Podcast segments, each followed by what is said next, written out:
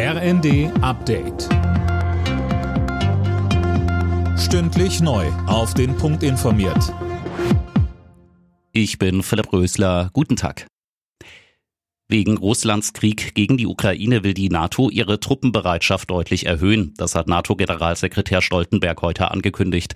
Demnach soll die Zahl der schnellen Eingreifkräfte auf mehr als 300.000 erhöht werden. Bisher umfasst die Truppe rund 40.000 Soldatinnen und Soldaten. Laut Stoltenberg soll das Ganze übermorgen auf dem NATO-Gipfel in Madrid beschlossen werden.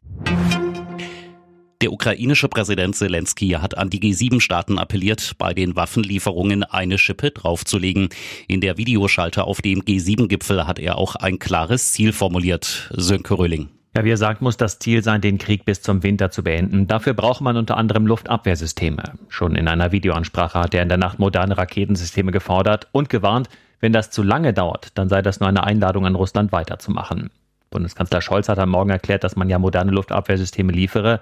Noch hat aber nicht mal die Ausbildung der ukrainischen Soldaten daran begonnen. Und Experten sagen, vor September wird auch keines der Systeme ausgeliefert werden können.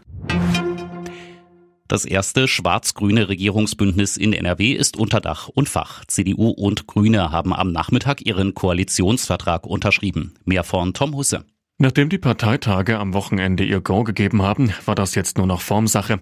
Im Koalitionsvertrag heißt es, man habe den Anspruch, Nordrhein-Westfalen zur ersten klimaneutralen Industrieregion Europas zu machen. Morgen soll dann Ministerpräsident Wüst im Landtag wiedergewählt werden. Außerdem stimmen heute in Schleswig-Holstein CDU und Grüne über ihren Koalitionsvertrag ab. Auch hier wird mit einer breiten Zustimmung gerechnet.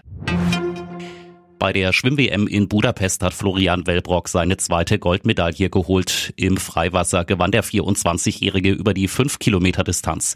Für Wellbrock ist es bereits die vierte Medaille in Budapest. Alle Nachrichten auf rnd.de